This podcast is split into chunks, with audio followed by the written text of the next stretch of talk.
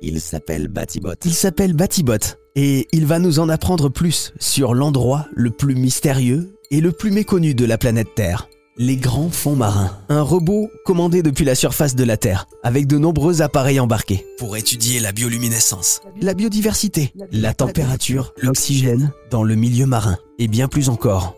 Pour nous en parler, voici Fanny Karachudjoukova, médiatrice scientifique à l'Institut Méditerranée d'Océanologie. Alors Batibot, c'est un robot benthique.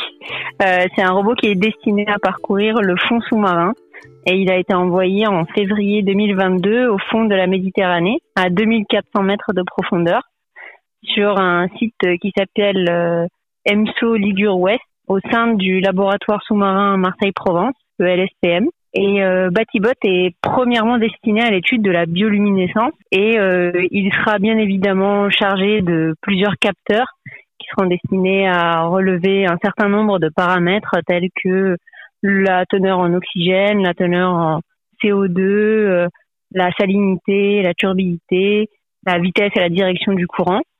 Et euh, ce robot, qui sera donc euh, chargé d'étudier la bioluminescence, est équipé de, de, super caméras. En fait, il est équipé d'une caméra 4K et d'une caméra avec une haute sensibilité en faible lumière, ce qui lui permettra d'obtenir des images de bioluminescence dans le noir complet, puisque à 2400 mètres de profondeur, euh, c'est l'obscurité totale et euh, c'est un environnement dans lequel on a le plaisir d'observer de la bioluminescence. En plus d'étudier la bioluminescence, Batibot va permettre de d'enregistrer des images de la faune profonde, de la faune sur le, fond de la Méditerranée, une biodiversité qu'on ne connaît que trop peu. Les premières images de Batibot qu'on peut déjà commencer à découvrir sur rzn.fr et sur l'application RZN.